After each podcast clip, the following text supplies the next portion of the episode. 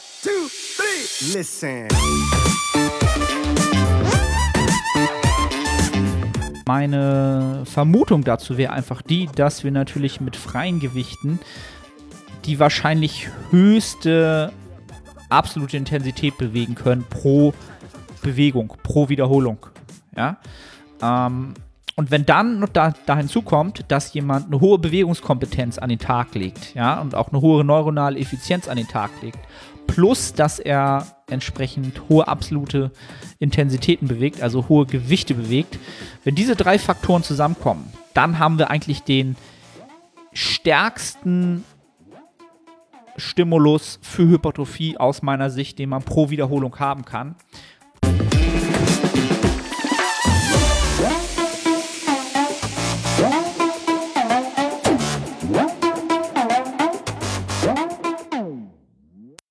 Moin aus Hamburg, willkommen zu The Art of Personal Training. Mein Name ist Dan Orte, der Host dieser Sendung. Und diesmal soll es äh, wieder ein ganz normales QA geben, äh, wo im Großteil der Zeit eure Fragen beantwortet werden. Es sind wieder eine äh, gute Menge an Fragen reingekommen, sowohl über Instagram als auch über das Google-Formular. Auch wieder sehr, sehr gute Fragen. Und dementsprechend werde ich mich diesen Fragen gleich widmen. Ansonsten äh, bedanke ich mich recht herzlich für die ähm, für das Feedback zu den ähm, Episoden mit Nils. Ähm, sehr, sehr positives Feedback. Nils freut sich natürlich auch, dass das äh, bei euch so gut ankommt. Und äh, dementsprechend werden wir das Ganze sicherlich zukünftig als äh, Serie fortführen. Wahrscheinlich im zweiwöchentlichen Rhythmus. Also das heißt, alle zwei Wochen werden wir dann unsere ähm, Off-Season, unseren Off-Season-Progress entsprechend ein bisschen beleuchten. Ähm, schauen, was passiert, wie passiert und all diese kleinen Details mal ein bisschen aufgreifen, die ähm, ja für viele sicherlich ja, interessant sind ähm, oder exemplarisch vielleicht auch das eine oder andere erklären können, warum etwas, weshalb, wieso passiert oder was man anpassen kann in der Zeit. Ja, das wird alles ähm, dann wahrscheinlich in der nächsten Woche wieder stattfinden. Ansonsten werden auch wieder, ähm, ja, aktuell wieder fleißig Gäste ähm, für den Podcast gewonnen. Ähm, bin da in letzter Zeit wieder ein bisschen schlampig geworden, sagen wir es mal so, ja, äh, die Vorarbeit zu leisten. Aber es, ja, sieht gut aus. Ähm, ich bin ja auch immer äh, darauf aus, möglichst interessante Themen zu besprechen, äh, wo der Podcast-Gast natürlich auch, ähm, ja, gut zu passt. Ja, und das muss halt immer on point sein. Ähm, und ja, freut euch drauf. Ich freue mich schon auf die Gäste, die äh, als nächstes auf dem Zettel stehen. Aber nun äh, können wir uns gleich den QAs widmen, denn äh, das, was bei mir aktuell gerade passiert, gibt es dann nächste Woche wieder zu hören. Ähm, also rein ins QA für euch. Eine reine QA-Episode. Ähm, fangen wir mal an mit der Frage von Espresso Ghetto. Ähm, ist quasi schon der, ja, der Podcast. Äh, Gast par excellence jedes Mal am Start. Ähm, was passiert, wenn man Protein konsumiert, während die Muskelproteinbiosynthese noch nicht auf ein Ausgangslevel zurückgekommen ist, um erneut getriggert zu werden? Erfährt diese dann gar keinen Stimulus? Fragezeichen. Mhm.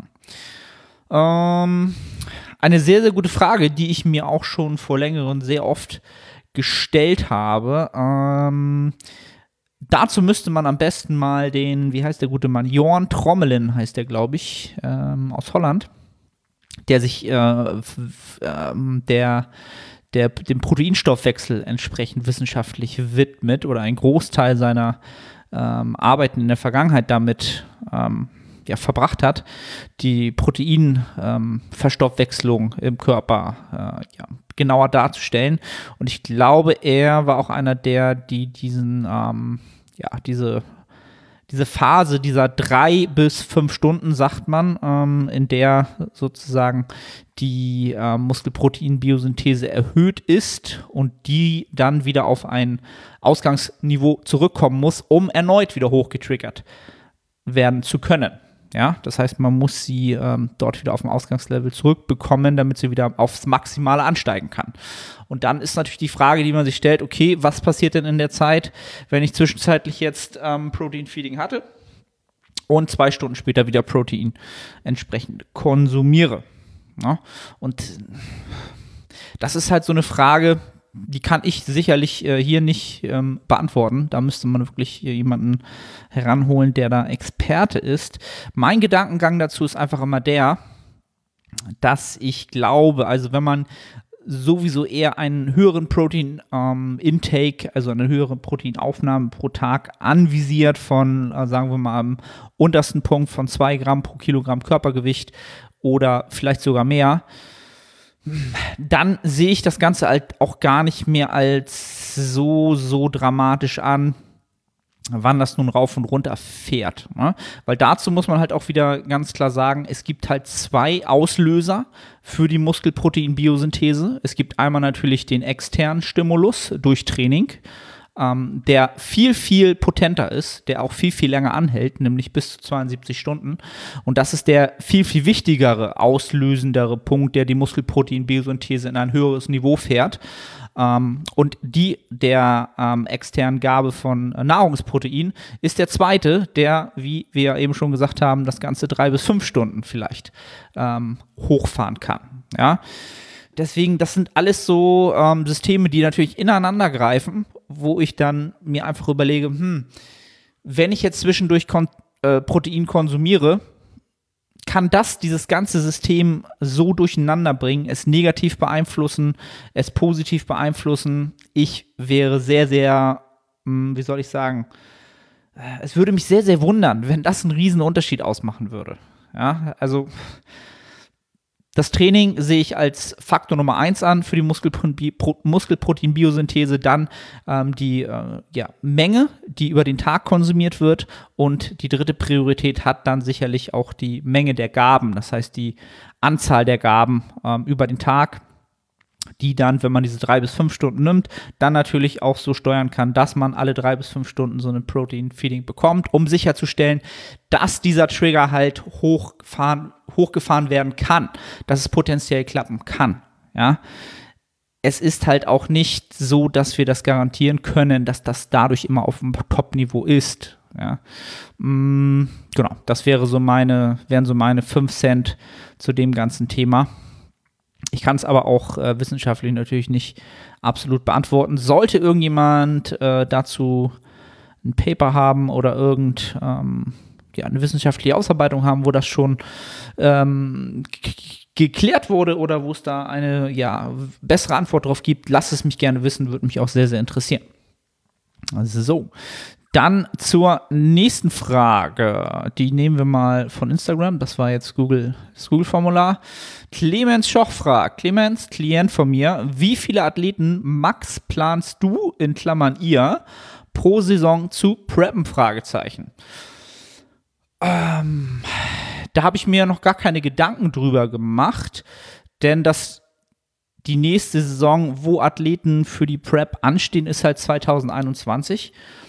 Mm, und da habe ich bis jetzt, glaube ich, zwei Leute, zwei aktuell, die 2021 ähm, auch First-Timer sind, also das erste Mal sich auf die ähm, eine Wettkampfbühne stellen werden, wo das Maximum liegt, das werde ich sicherlich, sollten da noch welche dazukommen, auf ein gewisses Maß begrenzen meinerseits, weil der Plan ja auch ist, dass ich auch 2021 ähm, das nächste Mal auf die Bühne gehe und äh, natürlich das Ganze dann nur so weit ähm, ja, so weit Klienten aufnehmen oder so, Leut so weit Leute in die Prep während der Prep Prep, während der Prep begleiten werde, wie äh, das Ganze qualitativ natürlich noch hochwertig, äh, maximal hochwertig äh, vonstatten geht. Ähm, ja, das kann ich halt noch gar nicht sagen. Es, würden, es werden sicherlich nicht so viele sein, weil ich aktuell, ähm, was das Arbeitspensum angeht, von ähm, One-on-One Personal Training, Online-Coaching, und dem, was ich sonst noch im Alltag zu machen habe, eigentlich am Limit ist. Also ich bin halt eigentlich komplett ausgelastet, habe halt wenig, wenig Zeit, noch irgendwas anderes zu machen.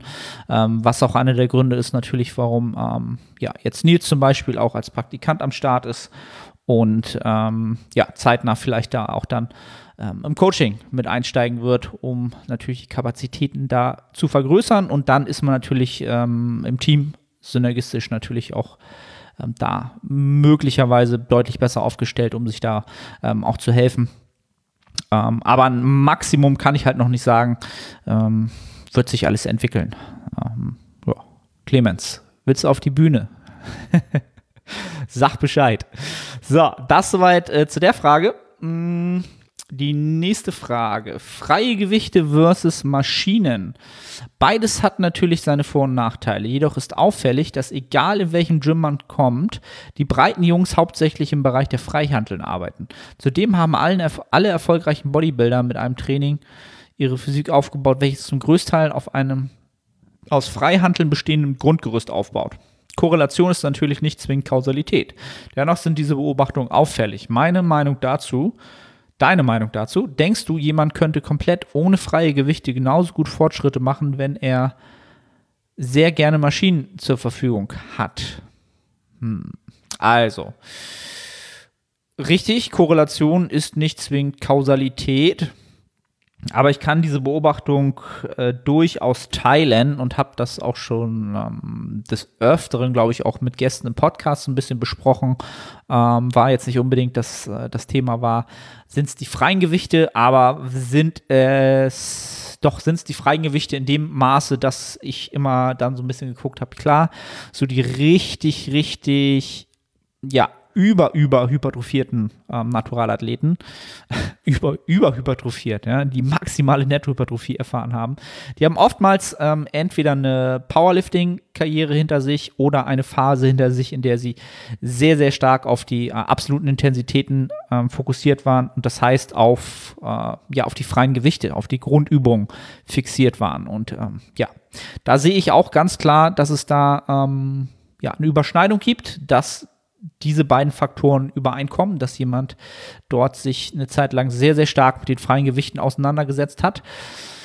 Ähm, meine Meinung dazu, das könnte natürlich sein und ähm, meine Vermutung dazu wäre einfach die, dass wir natürlich mit freien Gewichten die wahrscheinlich höchste absolute Intensität bewegen können pro Bewegung, pro Wiederholung.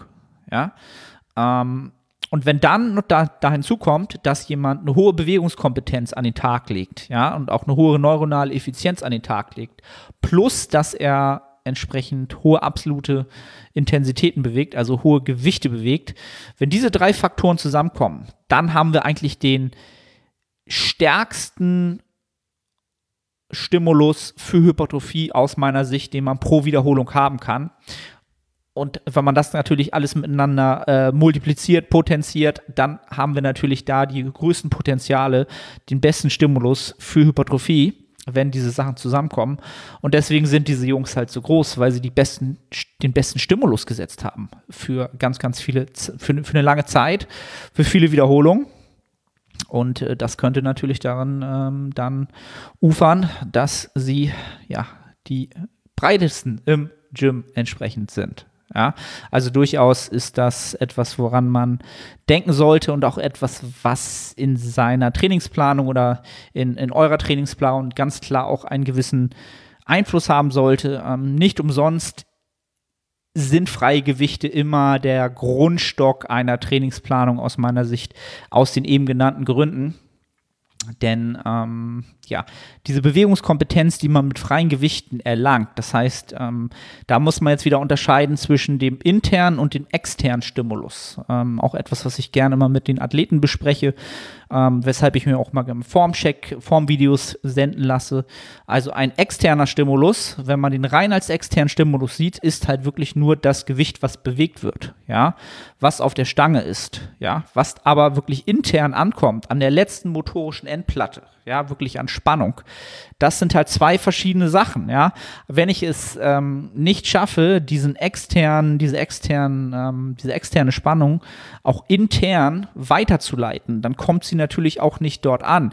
Und ob der externe mit dem internen Stimulus eins zu eins gleich ist, das ist in den aller, allerwenigsten Fällen, glaube ich, äh, gegeben, selbst bei sehr, sehr erfahrenen Athleten, die eine äh, sehr, sehr starke Bewegungs-, gute Bewegungskompetenz haben, eine sehr, sehr gute Mind-Muscle-Connection haben, die kommen halt sehr, sehr stark an 100% ran, aber 100% ist, glaube ich, ja, die eine perfekte Wiederholung, ja. Aber natürlich, je öfter ich pro Wiederholung dieses Potenzial auslaste, desto besser ist natürlich der Reiz. Ähm, ja, und ich glaube, wenn man das beides miteinander kombiniert, ja, nämlich diese Bewegungskompetenz und diesen internen Stimulus, das, was wirklich im Muskel an der letzten, kleinsten motorischen Endplatte ankommt, das kombiniere mit einer hohen, mit einer hohen Last, die ich extern drauflade, dann habe ich einfach diesen besten Reiz. Und äh, deswegen sind freie Gewichte natürlich so äh, potent in ihrer, in, ihrer Hypertrophiewirkung. Mm aber Maschinen haben natürlich trotzdem genauso ihren Platz. Ähm, sie können genauso einen hohen oder nicht genauso einen, das wäre jetzt das falsche Wort, wenn ich das jetzt genauso wieder sagen oder die falsche Beschreibung.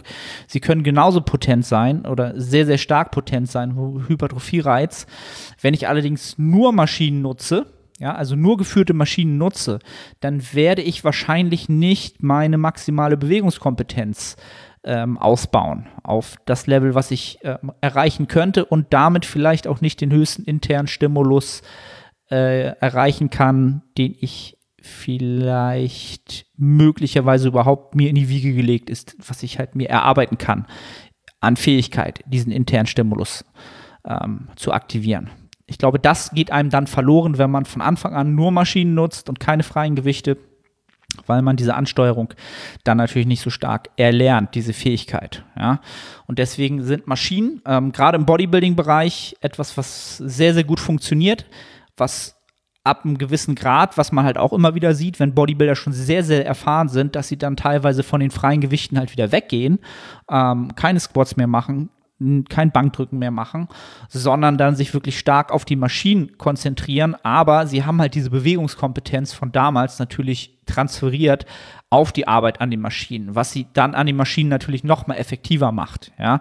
Und dann kommen sie natürlich auch damit weg, nur Maschinen zu nutzen ähm, und haben dann natürlich nicht mehr den Stress dieses, ähm, ja, dass sie so hohe Lasten bewegen müssen, um einen ähnlichen äh, mechanischen, mecha mechanischen Reiz zu setzen, sagen wir es mal so. Ja, mit den freien Gewichten ist natürlich ähm, die Wahrscheinlichkeit, dass, die, äh, dass der passive Bewegungsapparat auch immer ein bisschen leidet, natürlich größer.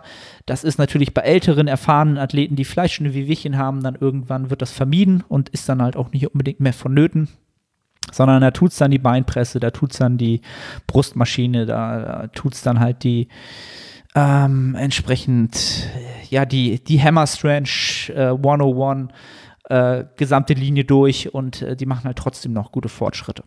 Ja, also das dazu. Also deine Beobachtung stimmt auf jeden Fall, würde ich dir so recht geben.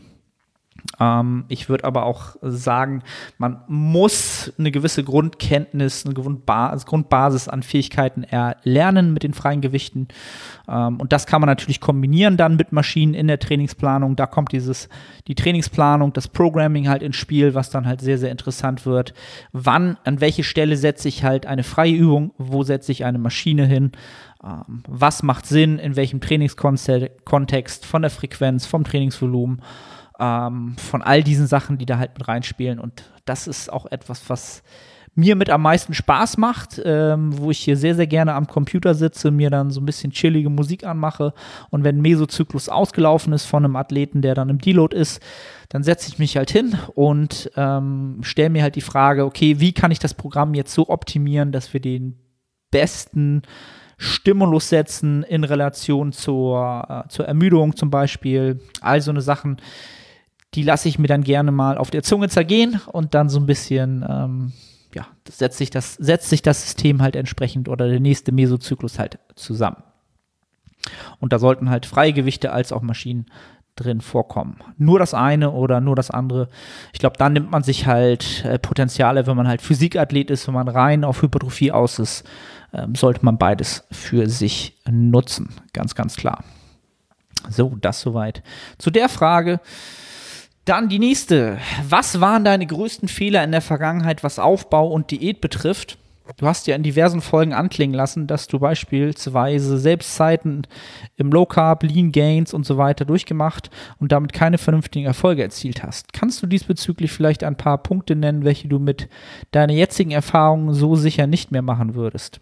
Zudem würde mich interessieren, was du einer Person, welche sich zum Beispiel in meinem konkreten Fall seit knapp einem Jahr mehr oder weniger eigentlich immer ein Defizit befunden hat und jetzt schon schwer mit den negativen Adaptionen, Libido stark gesenkt, Energielevel durchgehend niedrig, Trainingsperformance ca. 30% schlechter, empfehlen würdest, wenn er wenn der gewünschte KFA noch immer nicht erreicht ist. Okay, sehr, sehr ausgiebige Frage, sind quasi zwei in einem. Einmal die Frage zu meinen, äh, sagen wir mal, Verfehlung im Nettohypertrophie-Game in den letzten Jahren oder man könnte schon sagen fast im letzten Jahrzehnt. Ähm, und da gab es so einige. Puh, da müsste ich jetzt mal tief graben, um mal so ein paar rauszusuchen. Ähm, sicherlich der größte Teil, habe ich auch schon öfter gesagt, war ganz klar der, die, die Fettphobia sozusagen, die Angst, zu viel Körperfett ähm, anzusammeln und dadurch halt immer wieder Kalorienüberschüsse zu kurz zu halten ähm, und dadurch natürlich ganz klar den Stimulus, den ich setzen könnte für ein maximal gutes Hypertrophie-Ergebnis, äh, immer wieder zu dezimieren. Einfach dadurch, dass ich den Körperfettanteil niemals zu einem Level hoch oder über, sagen wir mal, ich würde mal sagen, in meinem Fall war es wahrscheinlich, habe ich ihn niemals über 12 Prozent kommen lassen. Äh, zeitweise vor, weiß ich nicht, zwei bis vier Jahren oder noch länger. Einfach weil ähm, ich dachte, hm, ja, es geht halt, der Lean Bulk wäre halt real, ja, ähm, aber das funktioniert halt für die wenigsten. Da muss man halt schon sehr, sehr langsam und kontinuierlich arbeiten. Und ähm, ja, kontinuierlich muss man sowieso immer arbeiten und auch dann geht es nur langsam voran. Aber man muss sich halt auch trauen, wirklich mal den Körperfettanteil ähm, wenigstens in einen Bereich mal hochzubringen, in dem man ähm, ja neue, ein neues Körpergewicht erreicht, vielleicht, indem man eine neue Trainingsperformance erreicht, die man vorher noch nicht erreicht hat. Einfach das ähm, physiologische System mal so zu stören, wie es vorher noch nie gestört war. Ja, um natürlich natürlich auch eine Adaption zu haben, die ähm, vorher noch nie da war. Ja, also Stimulus und dann eine Adaption, die halt noch nie da war, zu erfahren. Ähm, was habe ich sonst noch gelernt? Hm.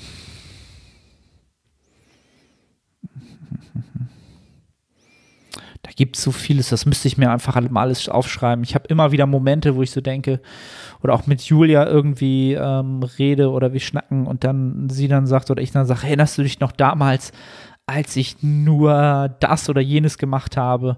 Ähm, ganz klar würde ich halt sagen, ich war halt viel zu stringent und habe viel zu viel Abstriche gemacht von der Lebensqualität für Bodybuilding, für den Sport, für das vermeintliche Ziel. Ähm, ja, mein, meine Identität hing halt komplett an meinem, an meinem Körper halt zu sehr, zu stark. Und da macht man, trifft man natürlich Entscheidungen, die nicht unbedingt ähm, sinnvoll sind, mit denen man aber auch nicht die besten Ergebnisse erzielt halt. Ne?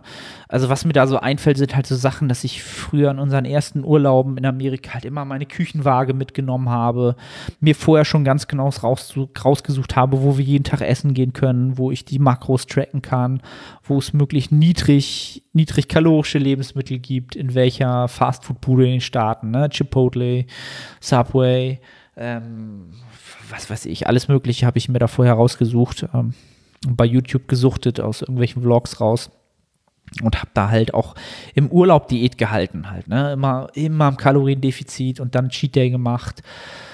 Äh, und das dann auch wirklich nur gemacht, um dann wieder für YouTube Content zu produzieren und ähm, eigentlich selbst im Kopf schon gewusst, dass das Ganze mich halt überhaupt nicht weiterbringt, sondern immer so ein Jojo rauf und runter ist und, und mich als Athlet überhaupt nicht weiterbringt. Also ein Athletendasein hatte ich gar nicht. Ich hatte eigentlich in meinem Kopf wirklich nur so ein ähm, Social-Media-Dasein, aber kein Athletendasein.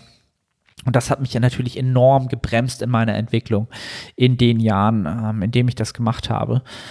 Äh, ja, was ich natürlich retrospektiv jetzt lässt sich das sowieso nicht mehr ändern. Ich ärgere mich da jetzt nicht groß drüber. Trotzdem überlegt man natürlich immer, hm, ja, was wäre, hätte ich damals schon meine Potenziale viel besser genutzt, hätte ich ähm, das alles deutlich besser gemacht. Wo würde ich heute stehen mit meiner Physik? Ähm, aber das ist halt alles völlig überflüssig, weil es ist eh in der Vergangenheit gewesen. Was man daraus machen kann, ist natürlich daraus zu lernen, es zum Beispiel hier zu teilen, damit andere Leute vielleicht da eine stellvertretende, ähm, ja, als, als stellvertretendes Beispiel wirken und sagen und sich dann denken, okay, das mache ich vielleicht auch gerade und ich will aber auch dahin, ich will auch ein Athlet sein, ich will ähm, wirklich performen, performen im Bodybuilding-Sport.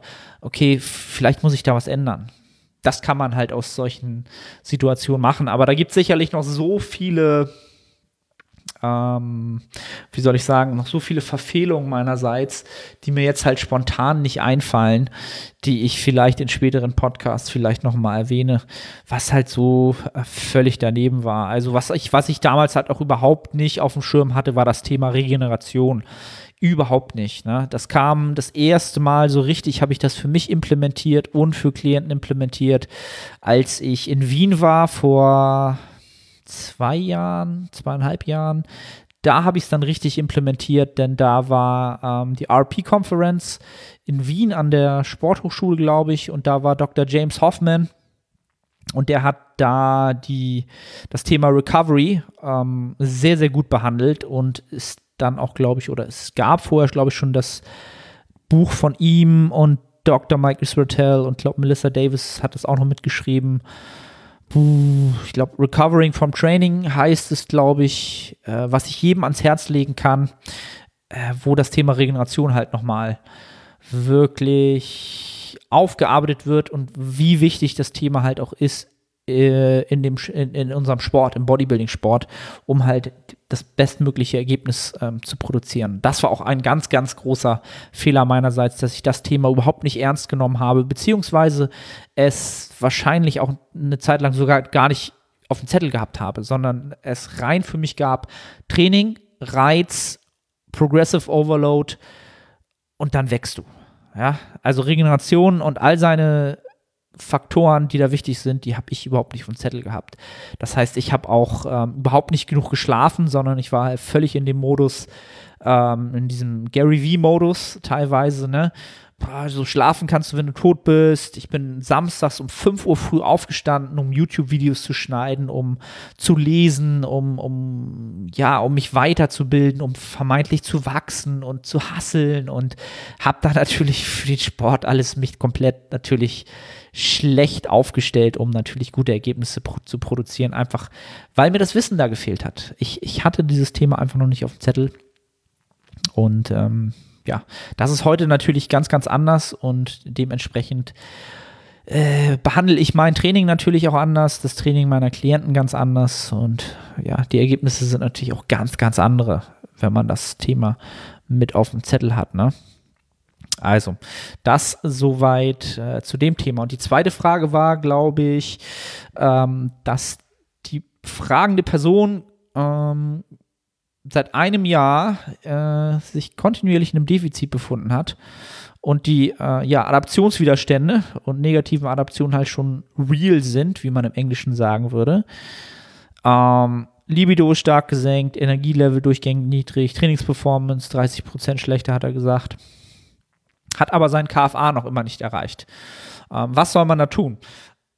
Mein erster Gedanke wäre ganz klar, nach einem Jahr Defizit, mach eine Maintenance-Phase. Mach eine Erhaltungsphase, in der du dein Trainingsvolumen auf Maintenance-Volumen setzt, auf äh, das Volumen, was du brauchst, um deine Muskulatur zu halten, und setzt deine Kalorien auf Erhalt, um deinem Körper Regeneration zu geben. Dass dieses physiologische System zurück zu einer Baseline findet, von der er aus äh, wieder agieren kann. Ganz, ganz klar. Ne? Wir brauchen eine vollständige Erholung von diesem Jahr Defizit und da wird äh, Diet, äh, eine, äh, eine Maintenance-Phase von zwei Wochen oder vier Wochen wahrscheinlich nicht ausreichen, weil in Relation zu einem Jahr, ich würde wahrscheinlich schätzen, wenn ich es begleiten würde, würde ich wahrscheinlich sagen, wir machen erstmal Minimum zwei Monate äh, Maintenance in der wir halt schauen, wie die Parameter sich überhaupt äh, verhalten. Ne? All diese Parameter, die du da auch aufgeführt hast und wo so die Baseline wirklich ist an Erhaltungskalorien, was im Training halt geht, wann da die Performance steigt und wann wir zurückkommen äh, und wann wir äh, wenigstens eine annähernd uns, uns der vollständigen Erholung nähren, ja. Ähm, und von da aus kann man dann natürlich weiter schauen, okay, sind diese Parameter wieder in Ordnung? Sind sie halt wieder so, dass man äh, überall ein Plus verzeichnen kann und einen deutlichen Gewinn gemacht hat, dass man sich deutlich besser fühlt? Und dann kann man halt überlegen, ob man jetzt sagt, okay, jetzt können wir den KFA aus dieser Position nochmal weiter drücken nach unten, ähm, aber aus einer deutlich regenerierteren Verfassung heraus. Ne?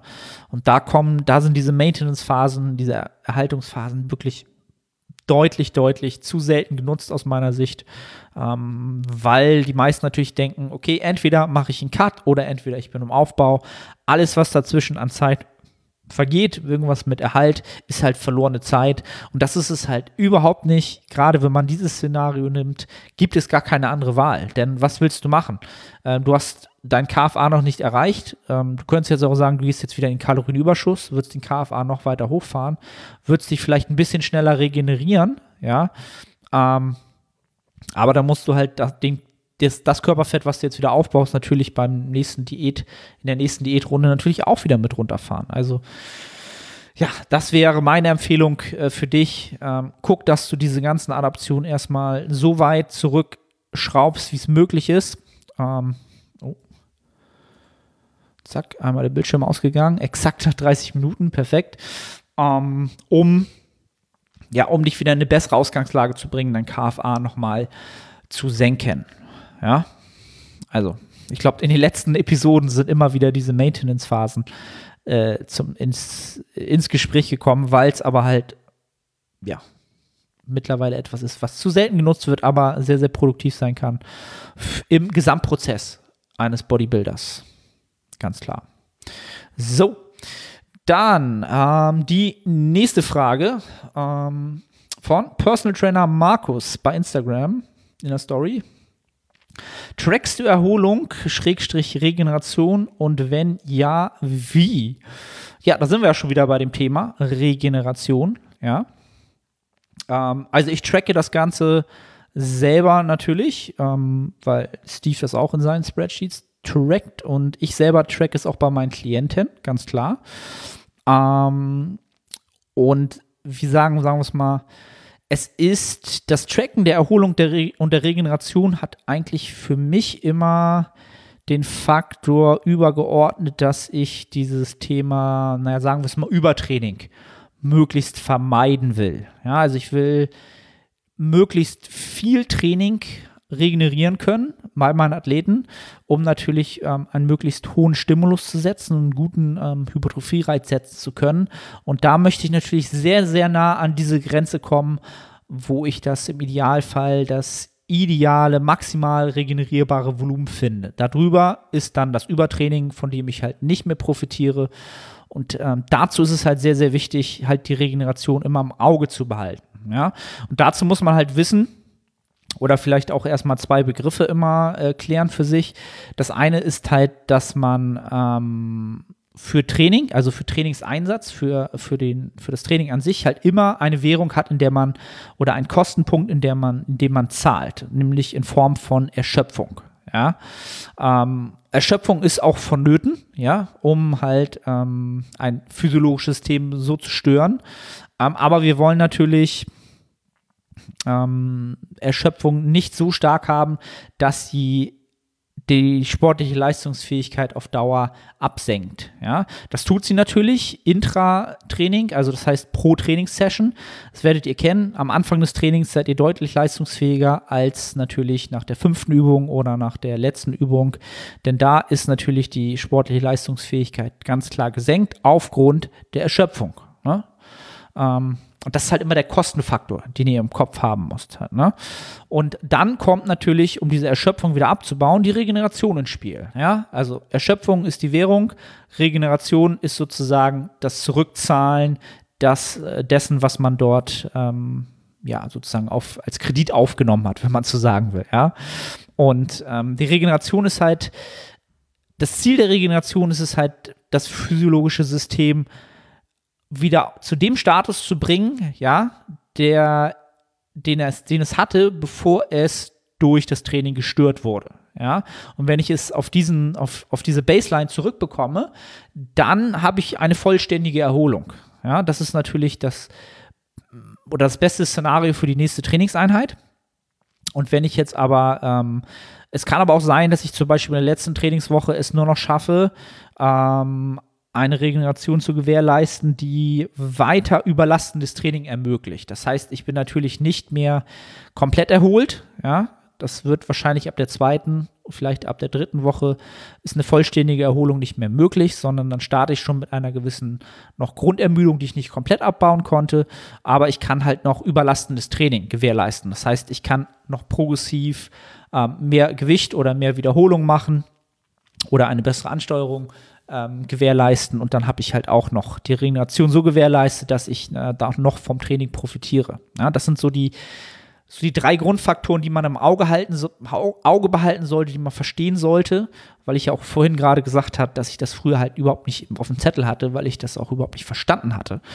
Na?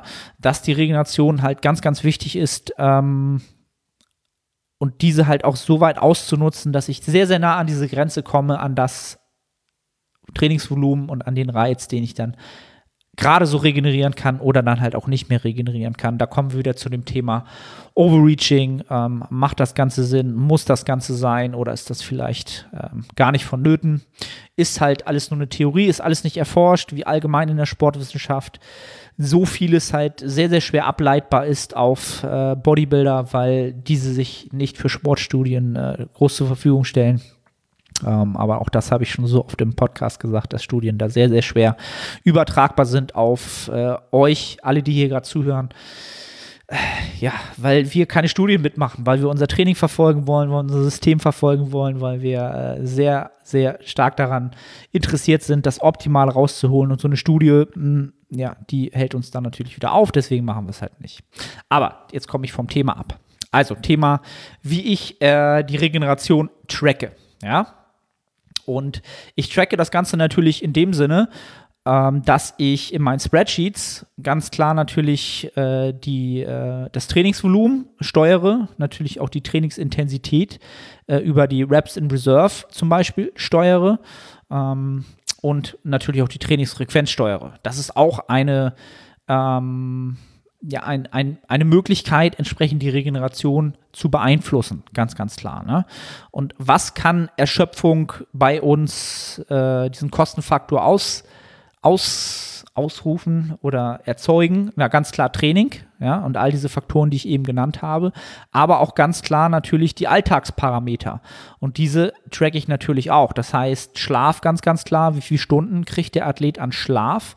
Ähm, wird das Ganze schlechter mit der Zeit? Ne? Und da kann man später dann vielleicht auch nochmal darauf eingehen, welche Indikatoren darauf hinweisen, dass ähm, die Regeneration mittlerweile mangelhaft ist. Ähm, also was die Alltagsstressoren sozusagen, die Erschöpfungsparameter, ne? Ganz ganz klar psychische, psychische Faktoren, alles, was uns im Alltag psychisch belastet, das kann alles sein. Hund ist tot, Auto abgefackelt, Freundin verlassen. Äh, ihr wisst selber, ihr könnt jetzt XY äh, das Beispiel einsetzen, was euch halt im Kopf halt wirklich Energie kostet halt. Ne?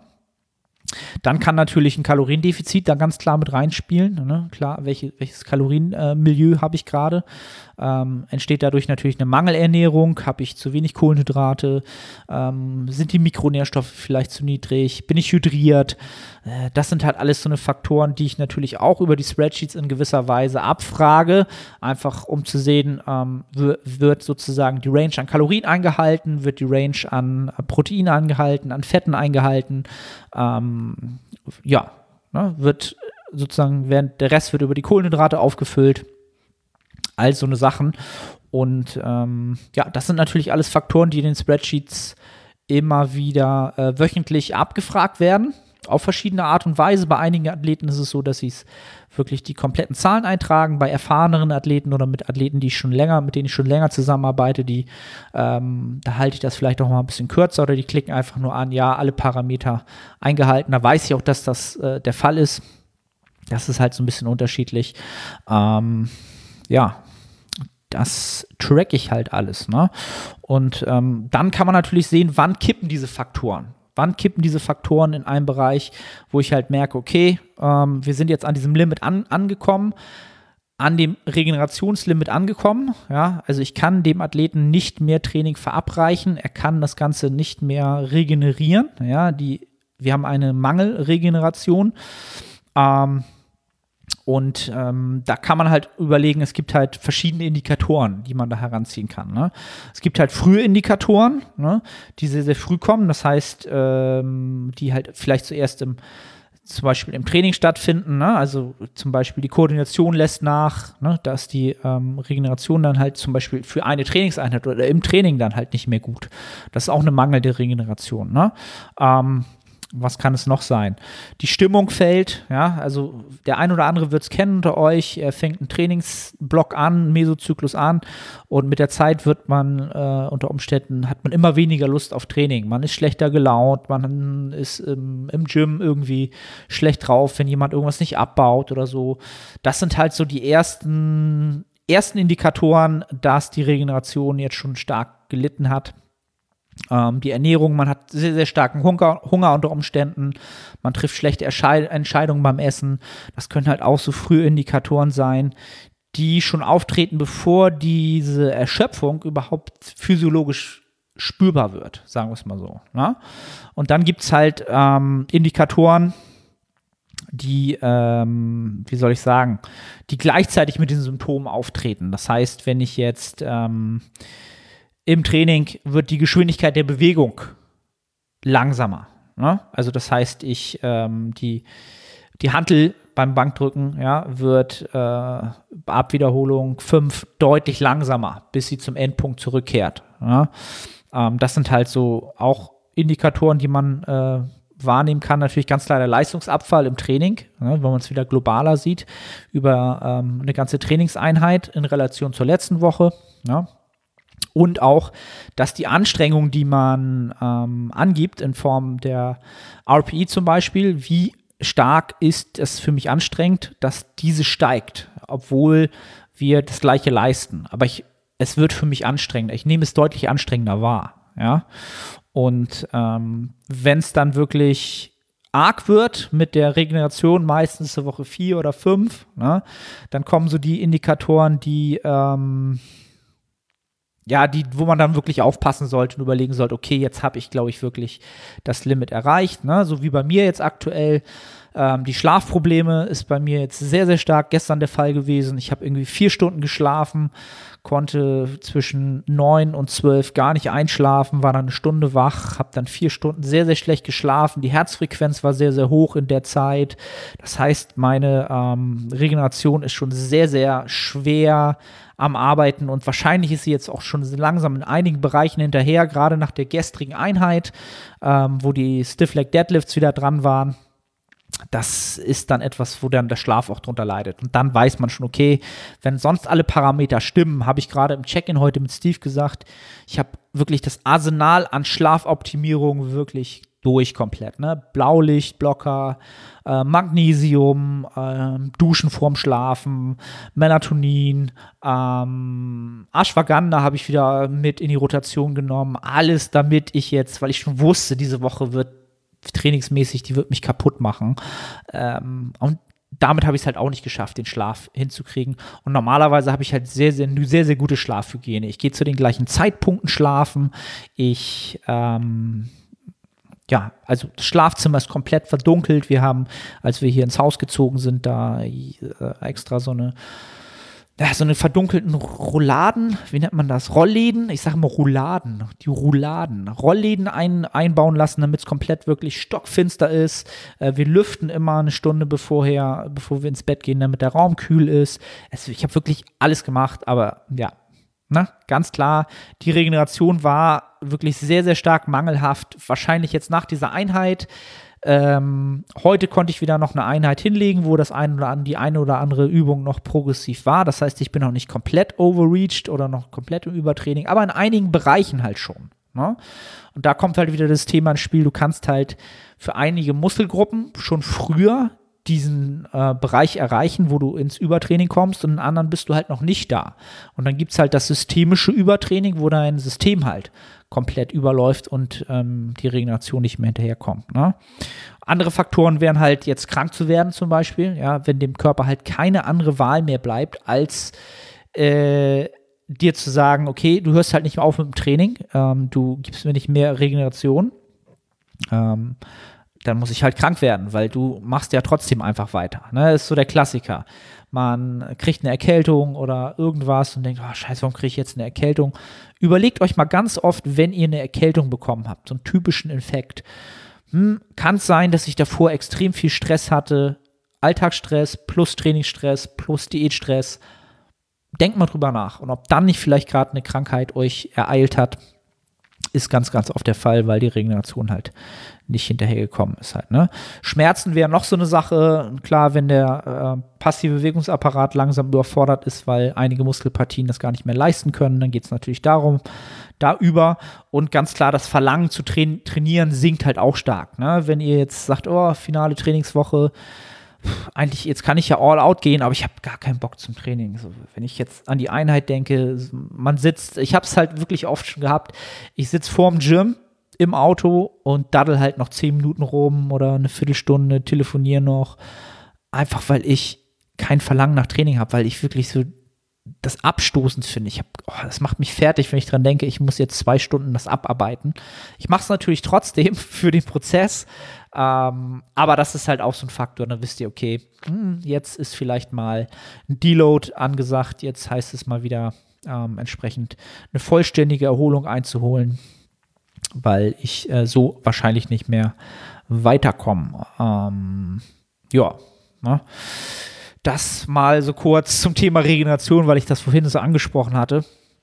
Ähm, glaube ich, ist das, glaube ich, mal ein ganz guter Rundumschlag gewesen. Wie gesagt, ähm, Renaissance Periodization Recovering from Training heißt es, glaube ich, das E-Book. Kann ich jedem empfehlen, holt euch das. Da ist das alles nochmal detailliert drin. Hat mir vor zwei Jahren wirklich nochmal deutlich mehr die Perspektive auf das Thema, ähm, ja, wie soll ich sagen, hat es mich deutlich ja, wachgerüttelt. Und mein Gesamtbild für das Thema Training und Hypertrophie und diesen Parameter, der da halt ganz, ganz wichtig ist, deutlich erweitert. Ist immer eine Investition wert. Ganz, ganz klar. Da kann ich halt auch nur wieder sagen, fahrt, fahrt zur Fortbildung, fahrt zu Confer Conferences, Conferences, zu Konferenzen, um euch weiterzubilden und ähm, ist, ist so, so wichtig. Gerade wenn man das nicht nur liest, sondern dann auch nochmal ähm, mit anderen zusammen erlebt, nachfragen kann es manifestiert sich ganz, ganz anders. Und die Fragen, die man dann hat, die kann man dann gleich stellen, das kann man gleich klären äh, mit den anderen Leuten da, vielleicht direkt mit dem äh, Dozenten. Das ist Gold wert und das wirklich. Äh, in dem Sinne freue ich mich schon wieder auf den Mai, wenn es wieder äh, nach London geht zu der Revive und äh, RP und 3DMJ Conference. Diesmal der Riesengipfel ähm, mit äh, Eric Helms, Alberto Nunez, Dr. Mike Israel und habe ich jemand vergessen? Jared Feather. Die vier werden aufeinandertreffen. Und natürlich die Revive-Führung, Steve und ähm, Pascal. Und das ganze Revive-Team wird natürlich da sein, denke ich mal. Das wird cool werden und das sind so Sachen, ähm, da gibt es immer wieder was zu lernen. Ähm, ja, das mal so völlig zwischen, zwischendurch. Äh, ja, vielleicht sehe ich, hört oder sieht man den einen unter euch auch da. Ich denke mal, das wird komplett ausverkauft sein, das Seminar bis dahin. Und ähm, ja, das soweit zum Thema äh, Regeneration halt. Ne? Ähm, was kann man effektiv für die Regeneration tun, wenn man dann ähm, regenerieren muss? Ne? Oder äh, was, was kann man aktiv tun, sagen wir es mal so. Und da ist eigentlich das, die Essenz des Buchs, und das ist halt simpel wie einfach, ähm, das Wichtigste, was ihr tun könnt, ist innerhalb eures maximal regenerierbaren Volumens zu trainieren und nicht darüber hinaus. Das ist der erste Faktor, den ihr, äh, den ihr, den ihr aktiv ähm, ja, äh, euch als allererstes vor Augen rufen solltet oder was ja als allererstes das Ziel sein sollte, dass ihr herausfindet, äh, wann ihr darüber hinaus trainiert und trainiert nur innerhalb eu eures maximal regenerierbaren Volumens. Denn das, was ihr nicht regenerieren könnt, könnt ihr ja nicht adaptieren. Und da könnt ihr nicht von profitieren. Und das ist ja dann wirklich Zeitverschwendung. Ne?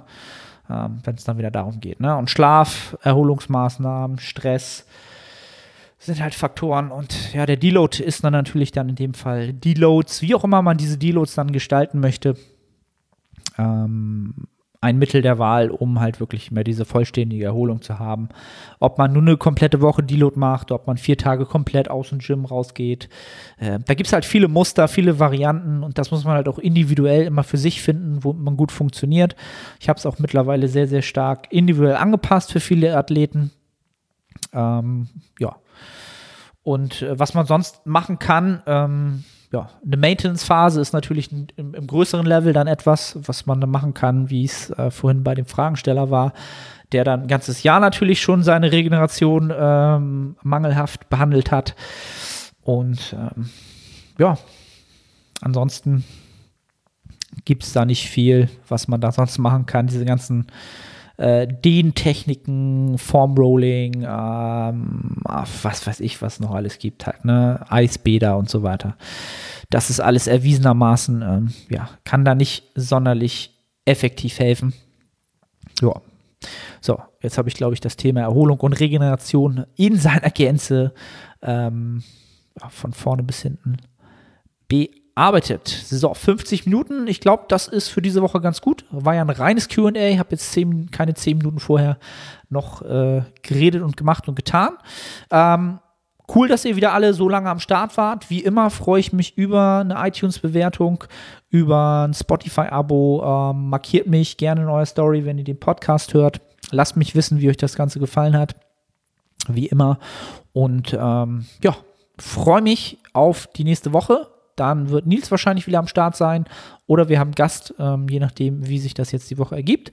Und dann hören wir uns wieder oder sehen uns wieder, je nachdem, wo ihr das Ganze konsumiert. In dem Sinne, in Hamburg sagt man Tschüss.